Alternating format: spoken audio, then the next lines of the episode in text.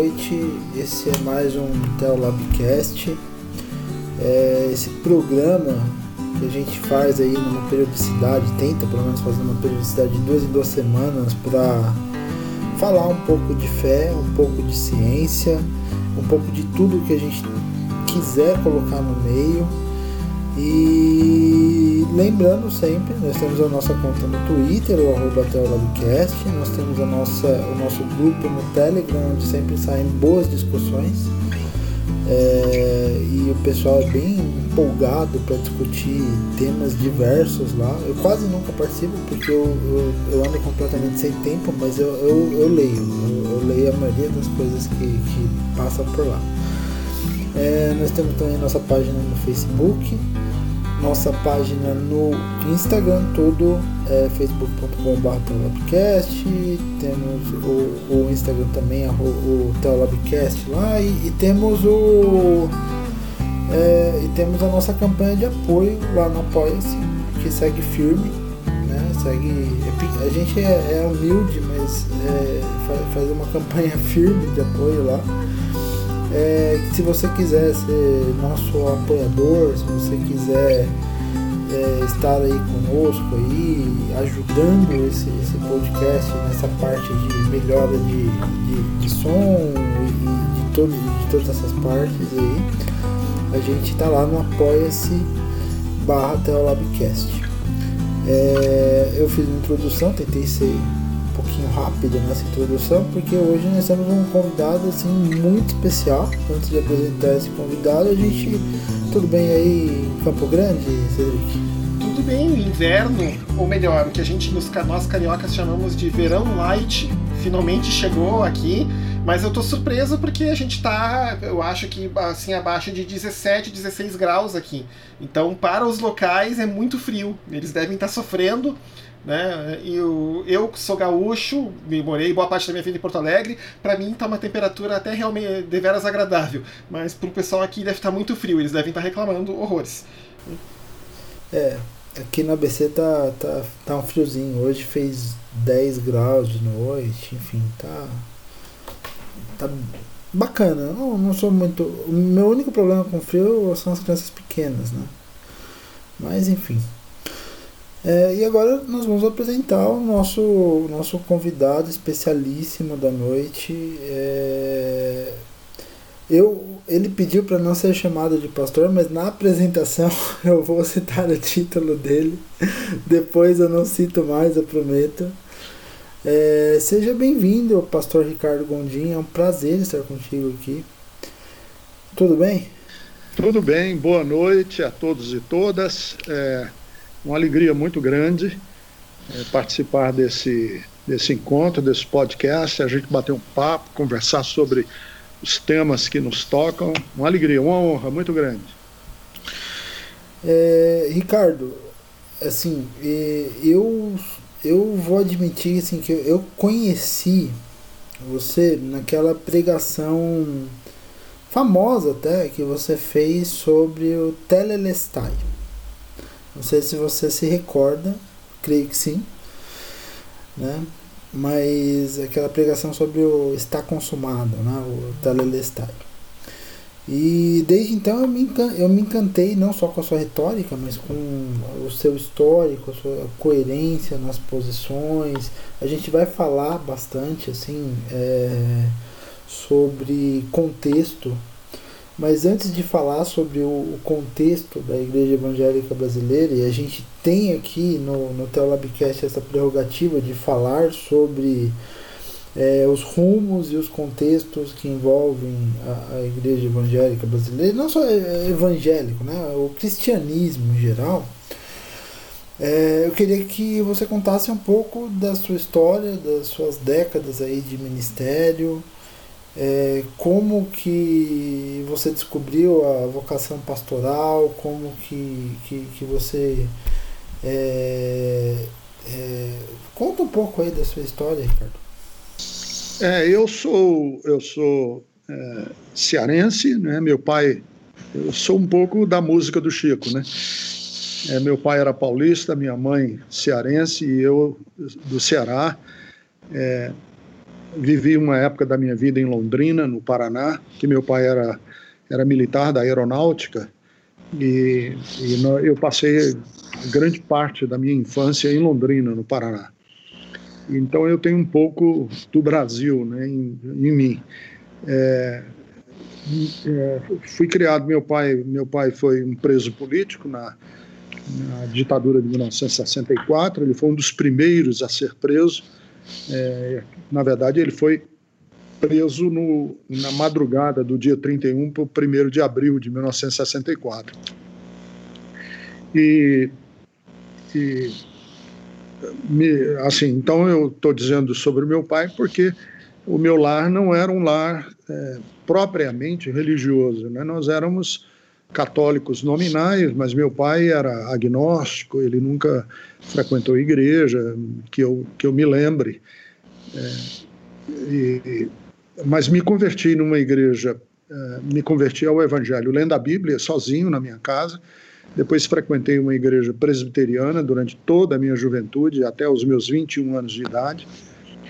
É, depois tive uma experiência pentecostal e fui expulso, devidamente expulso dessa igreja presbiteriana e acabei apostando na Assembleia de Deus e fiz é, minha primeira formação é administração de empresas.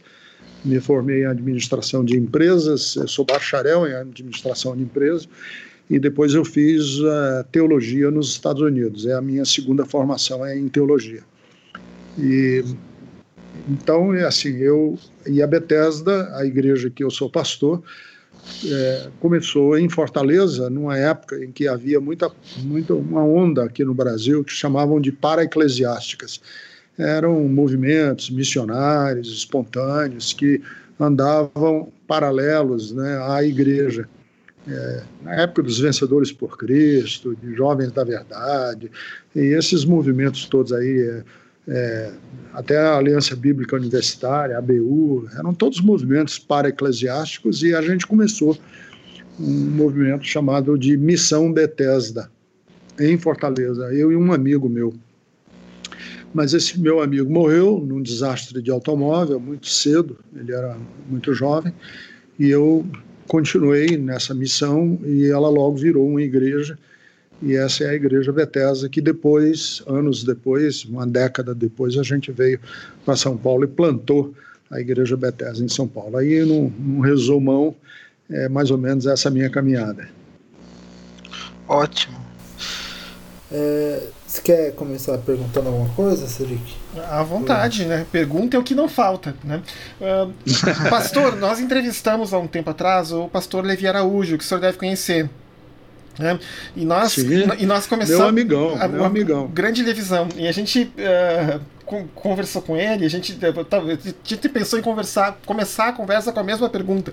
Que a gente perguntou para ele, citando, parafraseando Rita Lee, a gente perguntou para ele, né? Ai meu Deus, o que foi que aconteceu com a igreja evangélica brasileira aí nos últimos dois, três, quatro anos? Porque assim. Uh, a cada semana que passa, a gente. O queixo cai mais um pouco. Eu fico pensando se minha mandíbula ainda tem é, flexão o possível para continuar caindo o queixo. Porque, essencialmente, por exemplo, você. Eu passei a vida inteira, por exemplo, só para citar o último dos grandes casos, né? Eu passei a vida inteira ouvindo na igreja que crente não fala palavrão. E aí, no fim de semana, por exemplo, nós ouvimos aí, né, o chefe maior de Estado e outros ministros de Estado falando uma série de palavrões, e aí, para minha surpresa, tem uma série de pastores defendendo agora essa questão, dizendo que ele falar palavrão mostra que ele é autêntico, aparentemente, então, né, então parece que assim, as pessoas estão fazendo um tipo um esporte olímpico de contorcionismo para tentar defender o que está ficando cada vez mais indefensável a partir né, da passagem do tempo. E ao mesmo tempo, eu ainda estou com uma pergunta que eu não consigo responder. Eu também não, não sei se você vai conseguir responder, que imagino que você também tem o mesmo questionamento.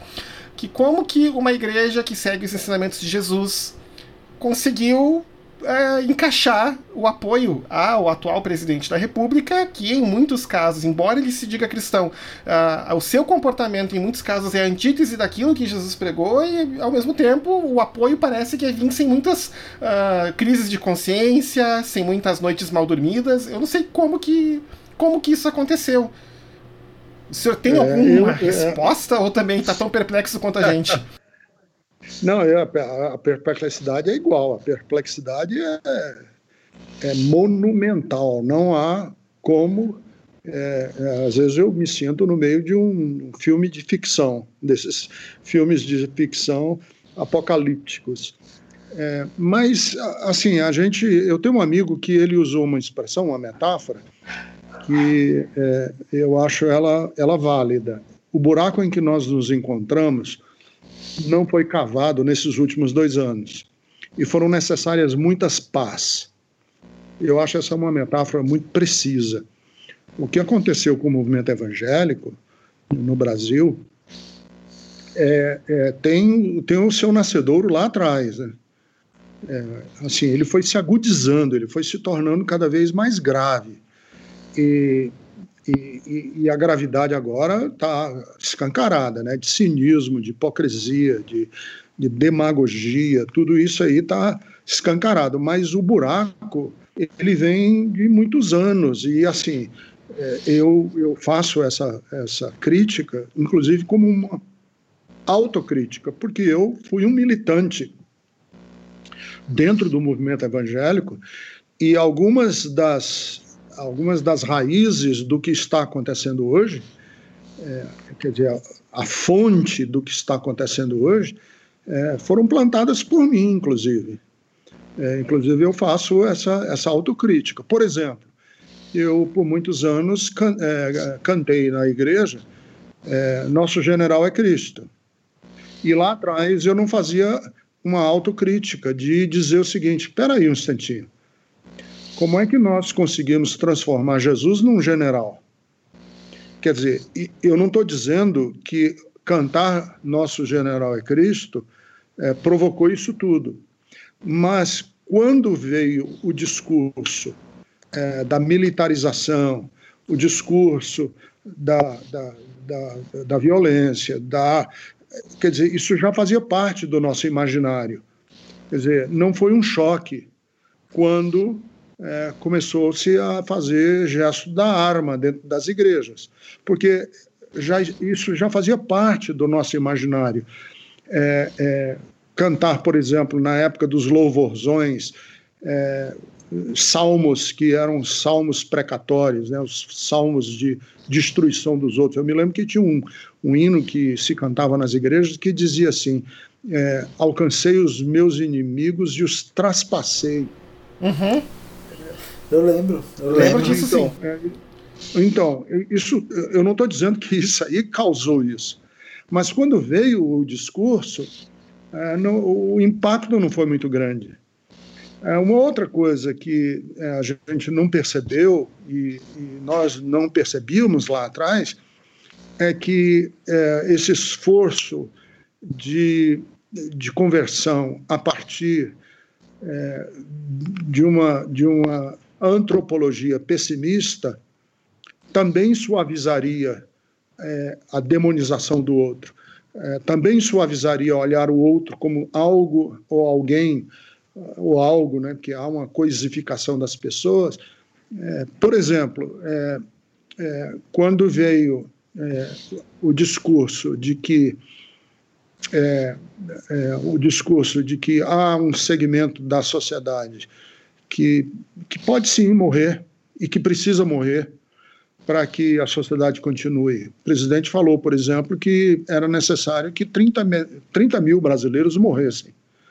É, é, e que ele, que ele mandaria expulsar os petistas do país e que é, só quando né, morressem, ou quando os povos indígenas é, os quilombolas fossem pesados em arrobas, todo esse discurso de ódio, há, um antropolo, há uma antropologia, há um, uma percepção é, é, de que há um ser humano que é menos, é menos valioso, é menos digno, que é o ser humano que precisa ser convertido, porque senão vai para o inferno porque ele é, ele é filho da ira, ele está ele tá debaixo da maldição divina, nasceu debaixo da maldição divina. Ele é candidato ao inferno, quer dizer, toda essa visão pessimista, ela de alguma maneira, quando veio o discurso, ela foi melhor absorvida. ela não foi, ela não causou tanto escândalo assim. Então, assim, eu vejo é, é, é, na percepção lá atrás de alguns elementos que eram ainda muito sutis e muito subreptícios, mas que eles foram se avolumando com o passar do tempo e nós chegamos aonde chegamos. Ricardo, é, essa, essa reflexão é fantástica porque ela traz para gente é, esse processo de naturalização mesmo, né? Essa, essa coisa de, de, de, de que talvez a nossa teologia tenha naturalizado de, de, de certa maneira dentro das igrejas um discurso divisionista, um discurso em alguma medida até que traz alguma alguma traz alguma tolerância ao ódio. Então assim, a gente começou a ver dentro das igrejas e isso bate bastante com talvez não sei se com a experiência de todo mundo, mas com a minha experiência em igreja nos anos 90 e, e, principalmente nos anos 90, né, que foi quando eu, eu me converti, que, que, é, que é essa experiência de que é, o homem sem Cristo está condenado e o mundo sem Cristo está condenado. Então, é, a gente. Então, aí você vê, por exemplo, é, quando falam para mim, é, quando sem querer lhe interromper, mas pegando Não, aí um gancho no seu raciocínio, quando falam para mim de, por exemplo, esse marxismo cultural, é óbvio que, sob o ponto de vista ideológico, ele tem todo um tem toda uma razão de ser. Mas esse, esse marxismo, é, é, marxismo é, é cultural, né, teológico não, cultural, né, esse marxismo cultural que falam, é, é, ele, ele, você e eu que nos criamos dentro de igrejas evangélicas, sabemos que esse marxismo cultural não é outra coisa senão o mundo que jaz no maligno, né? as trevas, é, a incapacidade das pessoas de produzirem uma arte para ser consumida, por exemplo, dentro da igreja. Criamos lá atrás aquela categoria música de Deus, música do mundo. Crente não canta música do mundo. Eu me lembro que na minha adolescência, quando Roberto Carlos lançou aquela música Jesus Cristo, eu estou aqui, e lá na igreja presbiteriana, que naquela época era uma igreja mais progressista, a gente queria cantar essa igreja, eles diziam não, porque essa igreja nasceu é, é, da inspiração de um homem não convertido, de um homem que está condenado. Então, nós não podemos cantar na igreja, porque é música do mundo. Embora o conteúdo dela é, fosse ou tenha é, é, muito valor, mas isso não leva em conta se a música em si tem valor. O que leva em conta é se ela foi ou não produzida por um homem é, ou uma mulher salvo, né? ou salva. No fundo é um estilo de vida, pensando em perspectiva, muito triste, muito ressentido.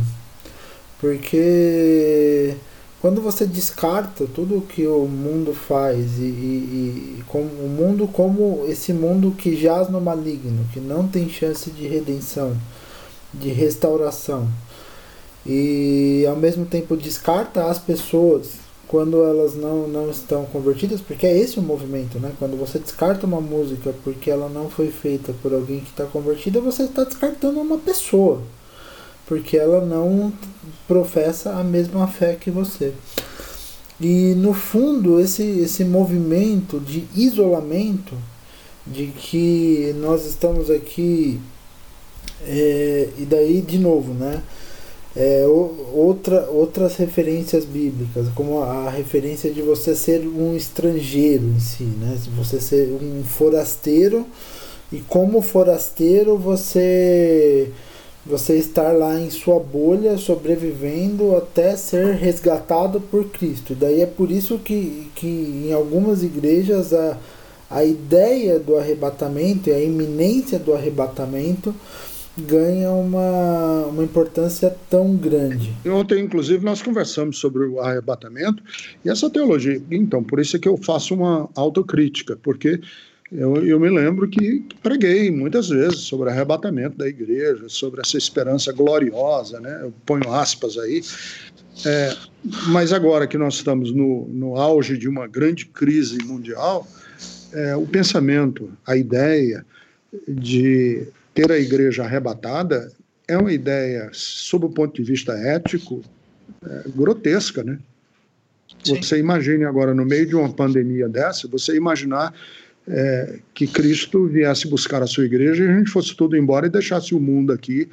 É, é aí eu, a, ontem nós tivemos um debate sobre isso e eu falei o seguinte, que mesmo que houvesse essa possibilidade, ou que Deus nos oferecesse essa oportunidade, sob o ponto de vista ético e o ponto de vista cristão, era para a igreja recusar e dizer: não, nós não queremos ser arrebatados daqui, nós não podemos ser arrebatados daqui. Nós temos muito o que fazer aqui em teu nome. Nós temos que distribuir comida, nós temos que espalhar esperança, nós temos que ser uma expressão de amor. Como é que a gente vai embora? Quer dizer, até sob o ponto de vista, quer dizer, levando-se em consideração a possibilidade real disso acontecer, sob o ponto de vista ético, nós teríamos que negar, nós teríamos que dizer não, eu não quero isso, eu não vou ser arrebatado.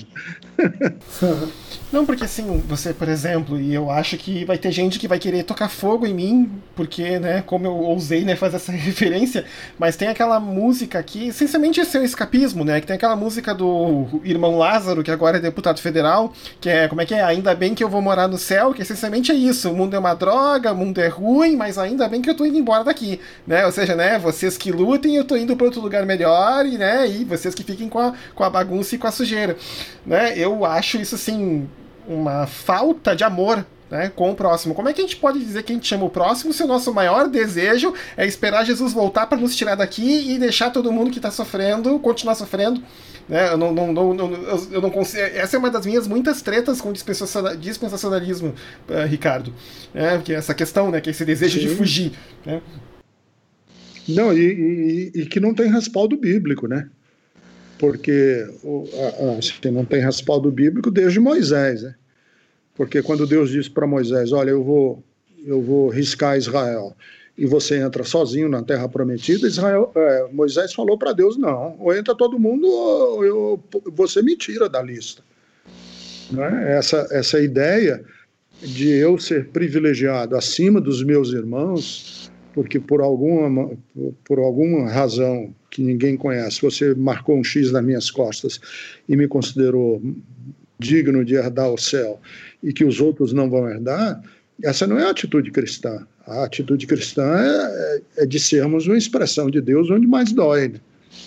É, é, de sermos uma expressão de Deus onde a angústia está. Eu, Jesus disse: Eu não vim para os sãos, eu vim para os doentes. Né? Quer dizer, a presença cristã se faz necessária onde? Onde há dor, onde há lágrima, onde há tragédia, onde, onde há necessidade de compaixão, onde há necessidade de justiça. Bem-aventurados que têm fome e sede de justiça. Então, é, é, é, é, urgente a gente colocar a nossa espiritualidade sempre é, pensando nisso. Seria ético, seria correto da nossa parte. O que queriam pensar de mim se eu simplesmente catasse meu boné e deixasse todo mundo aqui apodrecendo e sofrendo e batendo nas portas das emergências dos hospitais, porque graças a Deus que o Senhor me tirou. Essa não é uma atitude cristã, essa não é uma atitude da encarnação. Né? Não, isso daí é, é muito relevante, porque tudo isso que a gente falou até agora esvazia essa nossa função como cristão, de ser irmão daqueles que, que choram e chorar junto, de ser de, de ser aquele que vai restaurar as relações na prática. Né? Porque a, a gente, enquanto cristão, a gente tende, tende a pensar em ser imitador de Cristo. E quando eu, eu vivia sob essa lógica de isolamento, o que eu percebia era assim: como que eu vou ser imitador de Cristo? É impossível imitar Cristo. E hoje em dia me parece algo até um pouco natural. No, no sentido de que, assim, a partir do momento em que a gente entende o nosso papel no mundo de restaurador e não como um prosélito que quer puxar pessoas para o seu clubinho, é, a, a, gente, a gente consegue entender esse, esse, essa nossa função de imitador de Cristo. O que eu queria perguntar é justamente quando a igreja perdeu isso e, e, e quando a igreja deixou de entender que ela era imitadora de Cristo. Eu acho que algumas pautas foram sendo colocadas, é, é, por exemplo, a compreensão de, de santidade a partir de um critério moralista e não de um critério de empatia ou de fome e sede de justiça. Esse é um problema grave que a igreja evangélica tem. É, e quando eu falo igreja evangélica, eu não estou me referindo especificamente aos cristãos que se identificam com o evangelho. É, eu estou me referindo ao grupo específico, né, dentro da teologia, dentro da teologia, um grupo especificamente identificado com certos contornos teológicos, que é o movimento evangélico, que tem nos Estados Unidos, é chamado de evangelical, e o movimento evangélico que é conhecido aqui no Brasil é, com, com, diferentes matizes, né, com diferentes cores. Mas eles todos basicamente é, se regem por algumas diretrizes evangélicas é, é, assim, por algumas diretrizes teológicas, dogmáticas. Mas não vou entrar agora nesse caso, porque o que eu quero dizer é que o movimento evangélico começou a identificar, por exemplo, novo nascimento, é, nova criatura, novo homem, ou né, nova pessoa, é, sempre a partir de critérios moralistas, sempre a respeito de moralismo. Quem é o cristão nascido de novo? Que deixou de jogar, que deixou de, de mentir, que deixou de ser promíscuo. E, e geralmente tem muito a ver com a área da sexualidade, né? ou da sensualidade, ou da sexualidade. Mas nunca, quer dizer, não se, com, não se, com, não se contempla é, é, os critérios de justiça, os critérios de, de, de identidade com, com o oprimido, com pessoas que estão em condições de discriminação, de exílio. Então, essa preferência pelo moralismo fez com que, por exemplo, nos Estados Unidos, o movimento evangélico estivesse disposto e esteve e está disposto a abraçar um cara que tem um histórico como o Trump, que tem um histórico de, de um cara que estava metido com um, crime organizado de Nova York, com, com cassino, que teve várias mulheres, que esteve envolvido com, com dinheiro de, de, de, de, chantagem com uma atriz pornográfica. Tudo isso, por quê? Porque o Trump prometeu ao mundo evangélico, quer dizer, eles negociam todas essas questões, porque o Trump é, prometeu ao mundo evangélico pautas moralistas mesmo que as pautas moralistas não tenham nada a ver com isso.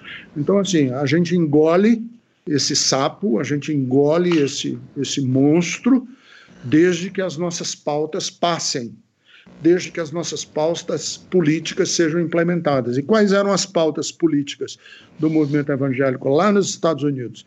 É, é, repressão ao movimento LGBTQI, é, negação do aborto, é, é, proibição, é, liberdade né, para armas e, e, e, entre aspas, aí, essa liberdade que está na pauta, inclusive aqui do Brasil, né? liberdade, liberdade, liberdade, só que eles não dizem do que para quê. Né? Mas então, então o movimento evangélico aqui no Brasil é a mesma coisa. Quando você ouve falar, por exemplo, que teve um avivamento é, entre jovens. Teve aquele descende aqui no Brasil. E vieram aí uns americanos, promoveram uns grandes espetáculos em estádios, lotaram os estádios, e aí um grande avivamento. E quando se falava de avivamento, era sempre no campo emocional, moralista, mas nenhuma vez se falou sobre, sobre escolaridade, nunca se falou sobre a inclusão dos negros, nunca se falou sobre a questão dos povos indígenas, não se falou nada disso. Quer dizer, não entra no imaginário dos televangelistas, dessas pessoas, a pauta da justiça social, de uma melhor distribuição de renda, de uma economia mais, mais é, é, mais justa, em que o salário mínimo não seja um salário de miséria. Nada disso entra na pauta, é só moralismo. Na reunião aquela ministerial que foi divulgada né, pelo Supremo Tribunal Federal, que o comportamento da ministra Damares é o puro suco né, desse moralismo, né? Porque tinha lá um falando em ah, que odeio ciganos nenhuma reação da pastora. Uh, nós temos que ser um só povo, nada dessa história de povos indígenas, nenhuma reação da pastora. O outro, não, tem que armar uhum. a população para se levantar contra esses governantes, nenhuma reação. Ah, vamos liberar os cassinos. Ah, não, liberar os cassinos não pode. Aí ela se ela, ela, ela ficou indignada só porque o ah, resto tudo, eugenia, genocídio, etnocídio, não era problema nenhum para ela. O único problema em que ela levantou a voz para falar alguma coisa contra foi quando alguém sugeriu uh, legalizar o jogo de azar de novo no Brasil. Né? É incrível. Não, o que eu ia perguntar é assim, você estava falando de avivamento, Ricardo. E, e, o meu conceito de avivamento, estudando a história da igreja, é, é, é assim, é o avivamento wesleyano, que colocou todo mundo na escola, o avivamento moraviano, que também teve um, um, um componente educacional muito forte. E daí parece que a gente meio que que subverteu né, essa questão de avivamento. Né? Parece que isso me lembra muito aquela, aquela passagem é, de, de, Isaías que fala da queda de Lúcifer, que Lúcifer caiu quando se achou comércio no seu coração. E às vezes parece que a igreja caiu quando se achou comércio no seu coração. Quando ela passou a estar disposta a negociar as suas, as suas crenças e, e, seus, e, e negociar é, o, o seu evangelho e a sua capacidade de restaurar a sociedade para obter ganhos imediatos e, e, e, e, combater aqueles que, que a igreja institucional considerava inimigos. E parece que isso aconteceu aqui. Eu sempre tento dar uma, é, eu sempre tento uma visão otimista para as coisas. Como que a gente faz para virar essa chave? Como que a gente faz para voltar a esse a esse evangelho que, que aviva, que educa, que inclui o, o que inclui aqueles que estão excluídos, que luta pelo fim da escravidão, aquele evangelho que é, luta pela educação, luta pela saúde, luta pelo bem-estar social, luta nesse contexto atual para que as pessoas permaneçam vivas. Olha, eu assim, eu, eu também, eu claro, sou, eu não sou otimista, porque eu também não sou pessimista. Eu não, eu fico ali no meio é, entre o otimismo e o pessimismo do realismo, porque o otimismo é aquele que acredita que as coisas vão por si só se encaixar e vai estar tudo certo. E o pessimista é o contrário, acha que as coisas não vão se encaixar nunca e que nunca vai dar certo. Então eu fico no meio do realismo. Como eu não tenho uma visão linear da história, eu não acho que as coisas é, estão evoluindo e cumulativamente é, progredindo. Eu acredito é, que a história tem idas e vindas, tem dois passos para frente, um para trás, às vezes um para frente e dois para trás, e que esse ritmo ele não é cadenciado, ele vai e volta com, com idas e vindas, com, com, quedas e avanços. Eu acho que a história é sempre assim. É, também, se você estudar a, a igreja, a história da igreja, você vai ver que muitos movimentos cristãos desapareceram na história. Você mencionou aí os moravianos. Os moravianos desapareceram como movimento na história. É, eu, estive, é, eu estive na Inglaterra e visitei muitas igrejas que foram é, plantadas, edificadas, templos que foram edificados na época do grande avivamento wesleyano e hoje é, foram vendidas e é, são tabernas, são, são pubs, são bares. Eu fui numa igreja de, um grande, de uma grande igreja numa cidade lá da Inglaterra, que era um bar. E no altar, como é, é tombada pelo patrimônio histórico, não pode mudar, e o bar é, ficava bem no altar, e as pessoas lá dentro, os vitrais, o lugar lindo, e as pessoas bebendo naquele ambiente que outrora já foi uma igreja. Então eu não tenho é, eu não tenho essa visão otimista de que o movimento evangélico ele, ele, tenha, ele tenha pertinência. Eu acho que o movimento evangélico, enquanto movimento, acabou. Ele, ele é assim, enquanto espiritualmente falando, né, porque ele é forte financeiramente, ele é sociologicamente ainda uma influência política muito forte, mas a sua relevância ela, ela não, ela biblicamente, teologicamente, espiritualmente, ela já não é mais nada. Você lê lá no livro do Apocalipse a denúncia de algumas igrejas é que o Senhor vai remover o candelabro que está nas suas mãos. É, o Senhor diz: ó, eu vou remover o candelabro que está nas suas mãos. Você não vai mais continuar como igreja. É, então, o movimento evangélico, espiritualmente para mim, é o sal que perdeu o sabor. Para nada mais presta, senão para ser pisado pelos homens, ser jogado fora e ser pisado pelos homens. Aí você me pergunta, você diz, é, e o que, o que vai ser? É, é preciso nascer um novo. E nascer um novo, e nascer um movimento de resistência que seja, a princípio, pequeno, que não tenha pretensões hegemônicas, que não seja financeiramente poderoso, que como, é, como foi no início o movimento de Jesus e como foi ao longo da história os movimentos de resistência à igreja hegemônica, à igreja forte, à igreja uh, que tenha comércio no coração. Então eu, eu, eu não tenho, eu não, eu não quero mais me chamar de movimento evangélico. O termo para mim não diz mais nada. É, eu não tenho nenhuma afinidade com isso que está aí, nem programática, nem missiológica, nem teológica, nem ética, nada. Esse movimento não diz mais nada para mim. E eu hoje estou em busca de fazer parcerias com outros grupos e com outras uh, expressões cristãs, cristãs, porque eu sou de Jesus, eu creio no Evangelho, eu tenho compromisso com o Evangelho, com o espírito do Evangelho, não com a letra, porque Paulo disse que a letra mata. E, e você me pergunta o que é que vai ser? Eu acho que é isso: novos movimentos embrionários, pequenos, despretensiosos, que nasçam com uma proposta eh, de, de, de uma caminhada mais singela com Jesus, mais mais gentil. É por aí. O não é pastor, perdão, o padre ou irmão franciscano, acho que é o mais correto, mas ele é um padre, ele foi ordenado. Então, o padre franciscano uh, Richard Horr, que mora nos Estados Unidos, lá no Novo México. Sim, eu conheço é, ele. Conheço ele escreve. Ele. Ele, ele, Quer dizer, conheço de, de, de, dos escritos, de né, imagina.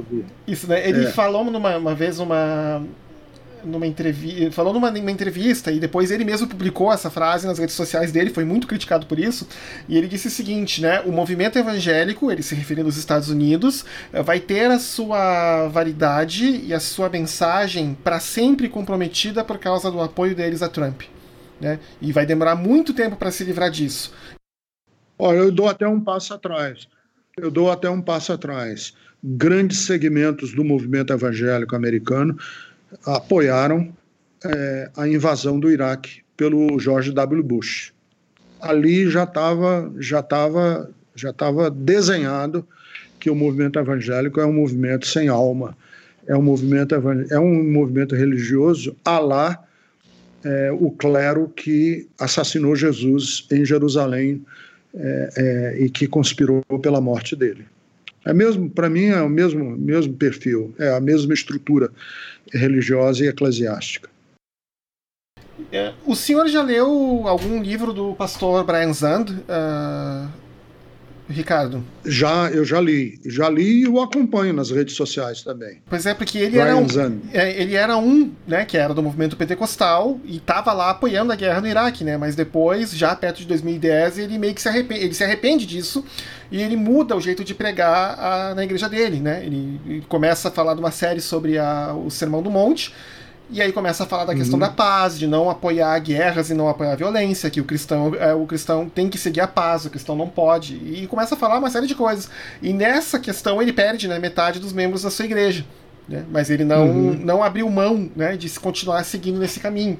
Né? E, e aí que vem a minha pergunta para você, porque assim, a gente poderia ter começado essa conversa com essa pergunta: como é que o senhor está? Porque eu acho que é dia sim, dia também, o senhor é atacado nas redes sociais uh, por causa das suas, das suas posições firmes, né, em relação a não ser a favor dessas coisas que estão acontecendo, especialmente aí o, as eleições de 2018 para cá, por exemplo. Eu sei que na verdade já vem de antes. E, e como que o senhor tem uh, lidado com isso?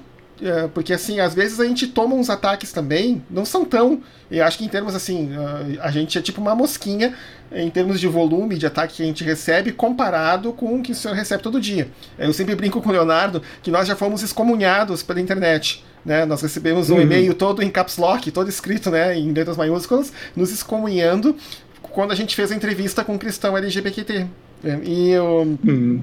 e ele e assim, eu imagino que o volume de ataques que você deva receber seja muito maior que isso. Como é que o senhor tem lidado com isso ou uh, tá sendo tá, assim, tá sendo difícil, não tá Olha, é, é, é sempre difícil, né? Quer dizer, você lidar com o ódio é, é, é sempre doloroso, é sempre é sempre ruim.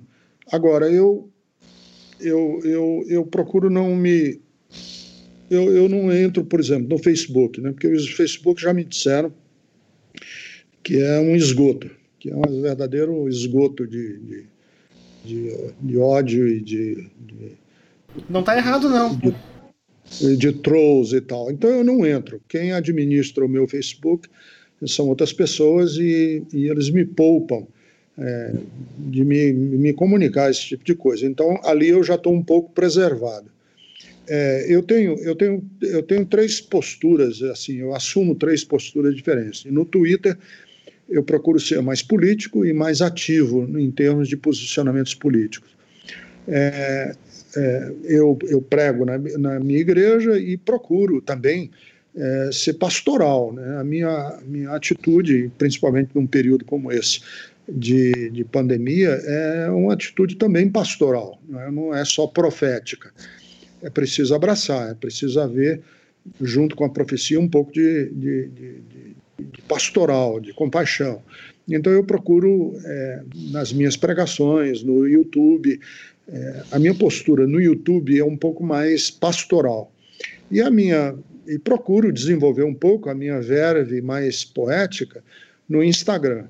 Então eu tenho assim diferentes perfis nas diferentes redes sociais. É, então, por exemplo, no meu Instagram eu, eu, eu, eu procuro é, todo, todo ódio e todo ataque, toda virulência que vem, eu já retiro o comentário e bloqueio a pessoa. Porque eu tenho assim, é a minha sala, é meu espaço, ele não é um espaço democrático, é meu espaço, e eu não vou permitir que você venha para o meu espaço para você me atacar. Ponto. E ainda mais o seguinte, é, no meu, por exemplo, Twitter, é, os posicionamentos hoje com relação a esse governo, é, eles são, eles são para mim, é, o risco que eu passei no chão. Então, toda a simpatia a esse governo, toda a simpatia a, a esse presidente, toda a simpatia às políticas dele, que eu ver, eu, eu elimino da minha, da minha rota de é, de diálogo, porque contra o fascismo não há diálogo. O fascismo não se dialoga com ele. O fascismo ele tem que ser eliminado, porque ele é um monstro, é uma hidra, é uma serpente de várias cabeças que vai lhe destruir, vai lhe, lhe matar. Então eu não tenho diálogo com, com qualquer. porque eu identifico nesse governo um fascista. Ele é fascista e não uso o termo é, com, é, com, com liberdade semântica, eu me refiro especificamente ao fascismo é, é, italiano de Mussolini, que inspirou Hitler, é anterior ao nazismo, e, e eu identifico nesse governo é, propostas abertamente fascistas, abertamente é, do fascismo italiano da década de 1920. Então é assim, assim agora você me pergunta, você, é, eu, eu de uma certa maneira me já me, me, assim, me vacinei contra os uhum. É, quer dizer, quando, quando começam a lhe chamar de apóstata, de ateu, de demoniado, de, aí já, já foi, né? Você, é, já, você já não tem mais uma reputação a defender, bola para frente. É, Ricardo, só assim, pegando esse mote, é, bem, a, falando de fascismo e de nazismo, a Itália ela sempre foi um país católico e o nazismo ele chegou a ter algumas relações com a igreja com a, com a igreja católica que eu não quero aprofundar aqui, mas uh, a Alemanha ela ela é, é era e ainda é um país protestante, né? que é alguma coisa que programaticamente a gente pode dizer que é um pouquinho mais próximo do que a gente aprendeu a vida inteira, ainda que não é, que não que não concordemos com tudo. E na Alemanha teve, teve um, um movimento de cooptação da igreja pelo Hitler na época do nazismo, lá a partir de é, a, a, tal da germanização e todo esse movimento relacionado né, à cooptação da igreja protestante na Alemanha. E de cara eu lembro de dois nomes fiéis ao Evangelho que, que participaram da resistência, que podem ser encarados de certa maneira como exemplos, que é o Bonhoeffer e o Niemöller, os dois pastores. É, a minha e assim considerando que de certa maneira estamos num momento num momento eu acho que é um pouco pesado ainda falar similar mas que guarda características em comum é, como que nós cristãos podemos ser Bonhoeffers e Niemöllers do nosso tempo Nossa, é, porque você, você chamou logo aí dois exemplos é, é grandiosos, né? dois exemplos grandiosos. Botou, botou, como diz lá no Ceará, botou o sarrafo lá em cima. É, é verdade. É, olha, o, é, assim, eu acho que tem alguns elementos que eles se impõem na nossa espiritualidade e eu tenho batido muito nessa tecla. É, nós precisamos virar algumas chaves de compreensão do Evangelho.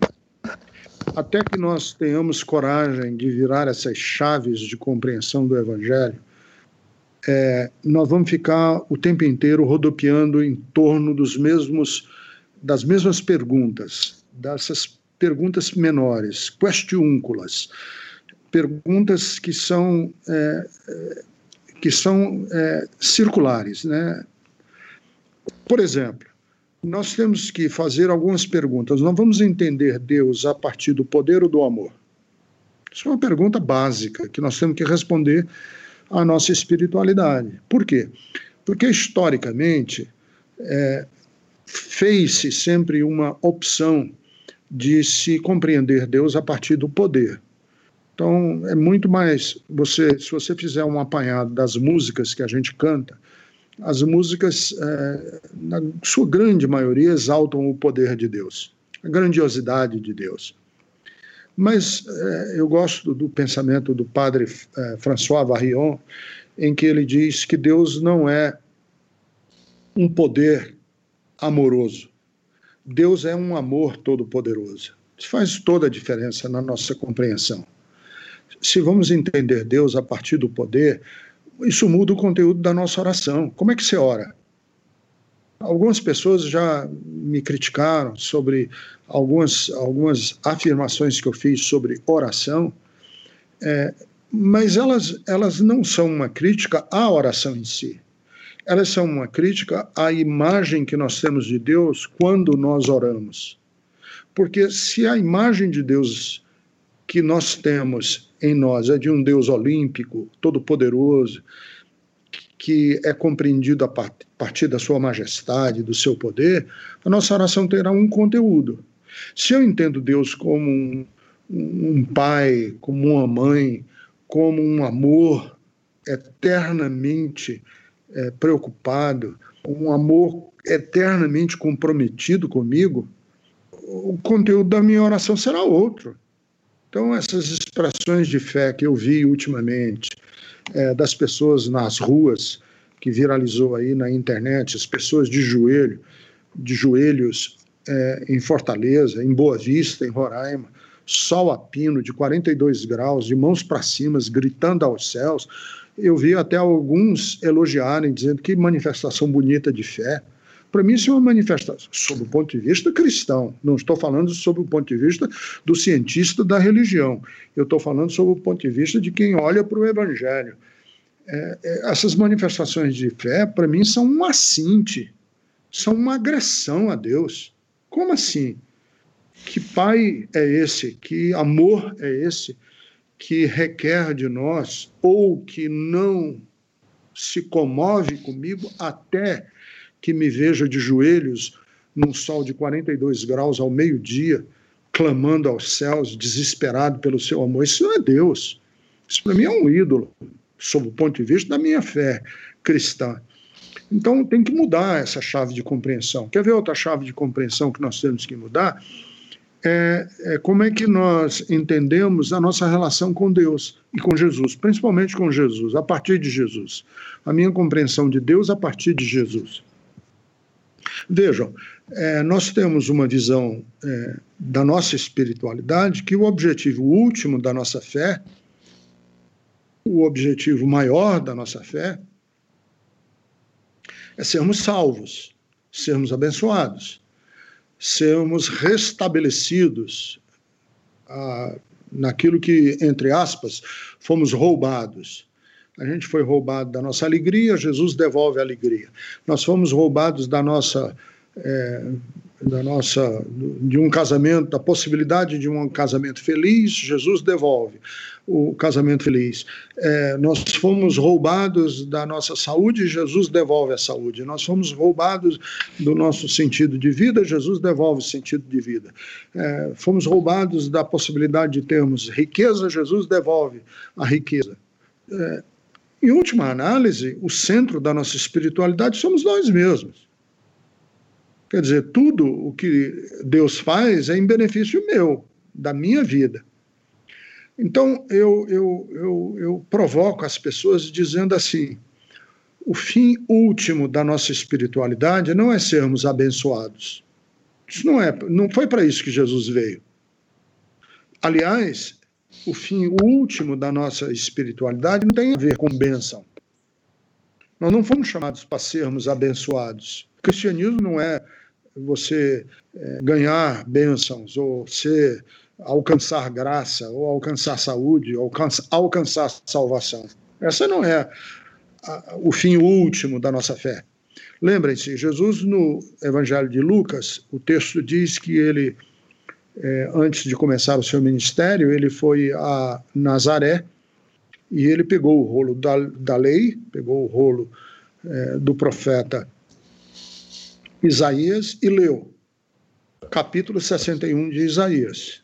É, o Espírito do Senhor está sobre mim e ele me ungiu para pregoar boas novas aos, aos pobres, para dar vista aos cegos, para dar libertação aos cativos e anunciar o ano aceitável do Senhor.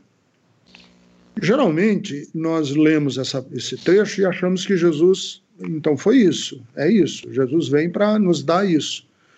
Mas a gente não, não, não leva em conta o que diz o profeta Isaías no capítulo 61, no versículo seguinte, que ele diz assim: Para que vocês sejam carvalhos de justiça, plantados pelo Senhor para a sua glória.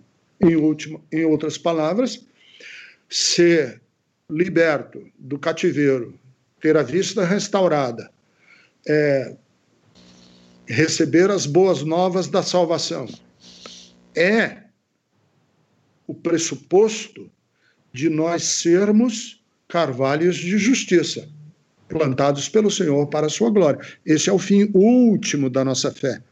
O fim último da nossa fé é qual? Sermão da Montanha. Sermão da Montanha diz bem, e é a única bem-aventurança que ela é, o prêmio é ela mesma.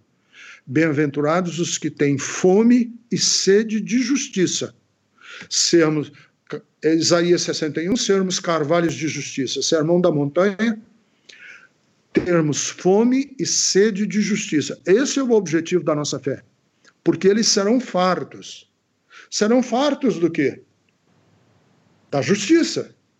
Aí o sermão da montanha, mais na frente, diz o quê? Buscai em primeiro lugar o reino de Deus e a sua justiça Quer dizer, qual é o fim último da nossa fé? Qual deve ser a nossa motivação? Eu vou para a igreja para quê? Para ser abençoado? Não. Eu vou para a igreja para que as bênçãos de Deus na minha vida me façam um carvalho de justiça plantado pelo Senhor para a sua glória. E isso não está presente nas igrejas evangélicas. É muito raro você ver um cristão que esteja ali dizendo: Senhor, eu estou aqui, não para ser abençoado. Eu estou aqui para que o Senhor me use, faça de mim um carvalho de justiça. Até que a gente vire essas chaves de compreensão desse evangelho utilitário, nós nunca vamos chegar a uma estatura de um Niemöller ou de um Bonhoeffer. Nunca. Porque é uma igreja que rasteja em busca daquilo que daquilo que é o menor do evangelho, que é pouco, é, é pobre na mensagem do Evangelho. E é isso que seduz a igreja. E é isso que lota os templos, e é isso que transforma um pastor de abençoado em. Eh, quer dizer, transforma o pastor em um pastor abençoado, que ele consegue distribuir o maior número de bênçãos aos seus membros é, e ao maior número de pessoas. E não é isso, é, é, o quanto que ele mobiliza as pessoas a quererem ser carvalhos de justiça plantados pelo Senhor para a sua glória. Eu fico pensando numa das últimas igrejas que eu estive aqui no, na Zona Oeste do Rio de Janeiro, Ricardo, que eu me sentia como hum. se eu estivesse num drive-thru, sabe, né? Você entra, pega sua benção média com fritas e uma coca, né? E recebe na saída e vai embora. E era assim que, essencialmente, aí tu ia, ia no culto para pegar a sua benção. Inclusive, às vezes isso era dito em cima do altar. E não ficamos lá muito eu tempo, né? desafio, né? Eu desafio vocês a verem, é, ao ouvirem é, o maior número de sermões que vocês possam ouvir, se no final do sermão, quer dizer, é, o grande tema, ele pode variar, ele pode usar um versículo, ele pode usar outro, mas em última análise, é, o tema do sermão é o que Deus pode fazer por você. Uhum. É, é, isso, o que Deus pode fazer por mim, né? E essa, essa, essa questão de. Para mim, essa foi uma chave que tem virado constantemente. Porque eu, eu vou dizer que eu tive duas conversões. A primeira conversão é quando a gente aceita Jesus. E daí a gente aceita Jesus e aprende tudo errado porque a gente aprende como ser abençoado, a gente aprende esse evangelho moralista que a gente está falando contra. E daí, depois de muito tempo, depois de eu passar um tempo na igreja, me desviar, voltar para a igreja e, e, e, começar a ter sede mesmo de entender a palavra de Deus, eu tive várias referências e vários. É, não só amigos, como alguns pastores e, e pessoas que me, me ajudaram nessa caminhada para ter uma reconversão, que é justamente esse evangelho que assim não não está perfeito. Eu ainda tenho muito o que melhorar, mas esse evangelho que você compreende que a sua função como cristão não é ser abençoado, é ser abençoador. E a partir daí você você começa a ressignificar todas as coisas que você aprendeu sobre o Evangelho. Por exemplo, aquela questão de ser cristão carnal, por exemplo, que Paulo fala em 1 Coríntios 3. Aquilo ali foi uma das primeiras coisas que eu aprendi quando eu me converti lá atrás, ainda adolescente, e que era naquela visão moralista. Se você é, tem deslizes sexuais, se você tem qualquer coisa do tipo, assim. É, é, é, se você, se você, é, se você quebra essa, essa lógica do isolamento, você é carnal. E, e depois de muito, muito tempo, muito tempo, né? E daí, e daí eu tenho, óbvio, tem a igreja que eu frequento aqui em Santo André, que, que é fantástica em relação a isso, não tenho o que dizer. Mas tem alguns pastores e até mesmo em pregações, o senhor foi um deles, o, o, o, o Paulo Borges Júnior, o Ed René, o Neil Barreto, mais alguns outros pastores que, que me ajudaram a ressignificar isso. É, que, que a gente entende que carnal é aquele que tem o eu no centro, que faz as coisas olhando para si mesmo. Que, e, e e daí, quando você entende que Cristo está no centro, você fica muito mais fácil você entender que a sua missão no, no Evangelho é você restaurar a vida dos outros. Por que, que eu citei esse exemplo? Porque é, Cristo no centro nos dá esse senso de missão. E eu queria perguntar para você qual que é a sua relação ou a sua compreensão dessas teologias latino-americanas, missionais, estilo teologia de missão integral, que assim que tiveram seu é, seu crescimento aqui e de alguma forma influenciaram muita gente pelos últimos 30, 40 anos? Olha, eu, eu, eu, eu fui e sou e tenho grande admiração por toda a teologia que parte é, é, que parte da encarnação, que parte do sofrimento.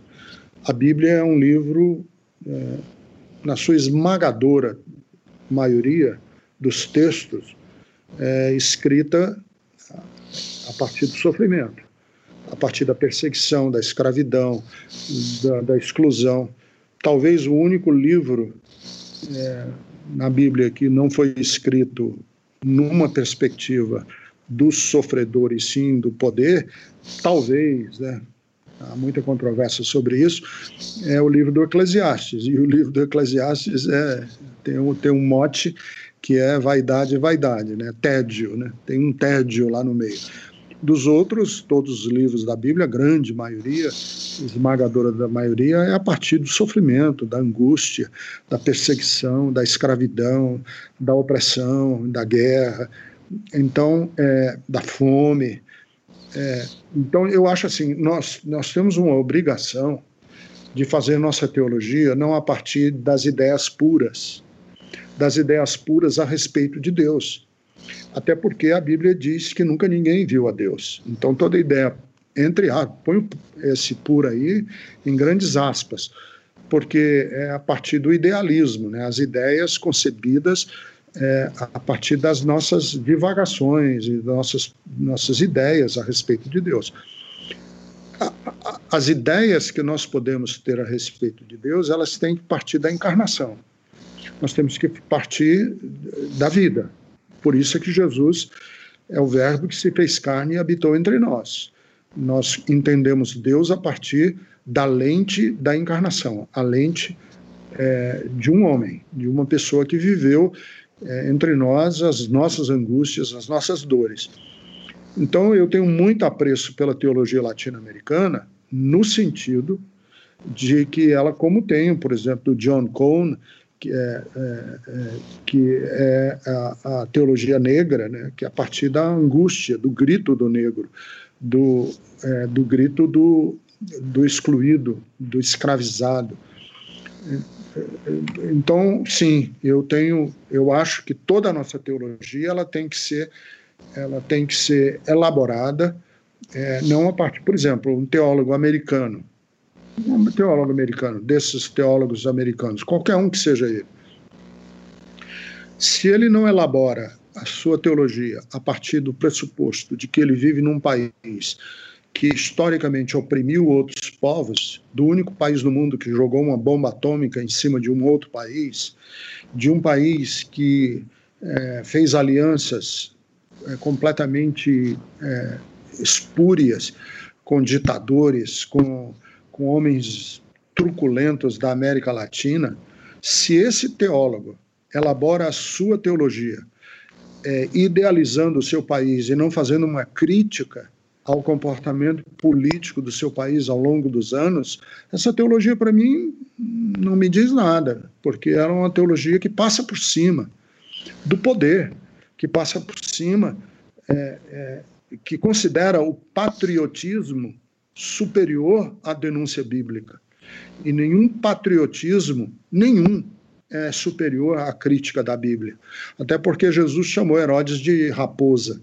Então nós não temos, nem, eu não tenho, eu não posso ter nenhum compromisso com o governo, com exércitos, com bandeiras, com hinos, com, com marchas marciais, com exércitos invadindo outros povos e destruindo, com genocídios, acima do que eu tenho com o testemunho de Jesus. Então, respondendo a sua pergunta com a longa explicação, é que sim, toda a teologia do Gutierrez, de Oscar Romero, toda a teologia de Juan Luís II, a teologia até mesmo de alguns teólogos é, é, como Orlando Costas, é, que são evangélicos e protestantes e que partiram na sua teologia é, do sofrimento, da angústia, da escravidão, é, do pobre, do excluído, é, é, é, válida. Nós devemos ouvir porque tem a ver com Jesus.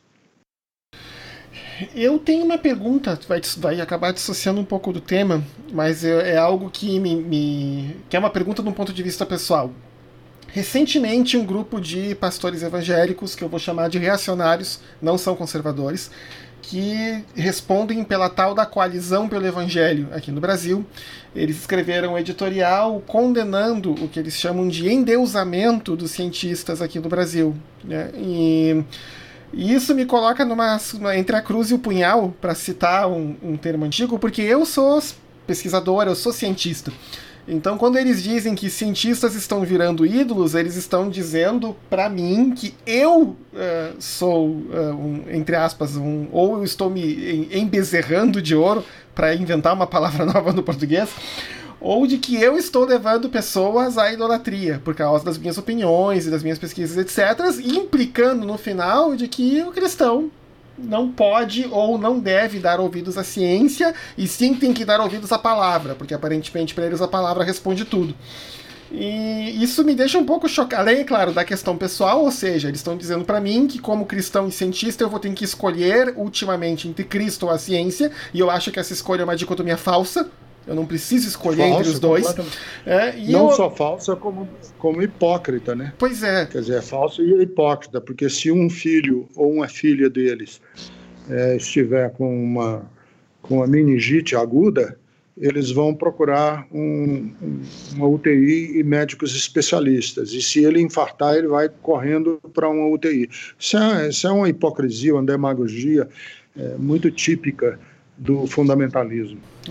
E assim, e o que me dói, por exemplo, é que nem Santo Agostinho, eu não estou nem falando em autores de teologias latino-americanas, nem Santo Agostinho, que já dizia lá 400 anos depois de Cristo, que dizia que Deus também fala a partir do livro da natureza, nem Santo Agostinho eles estão querendo ouvir.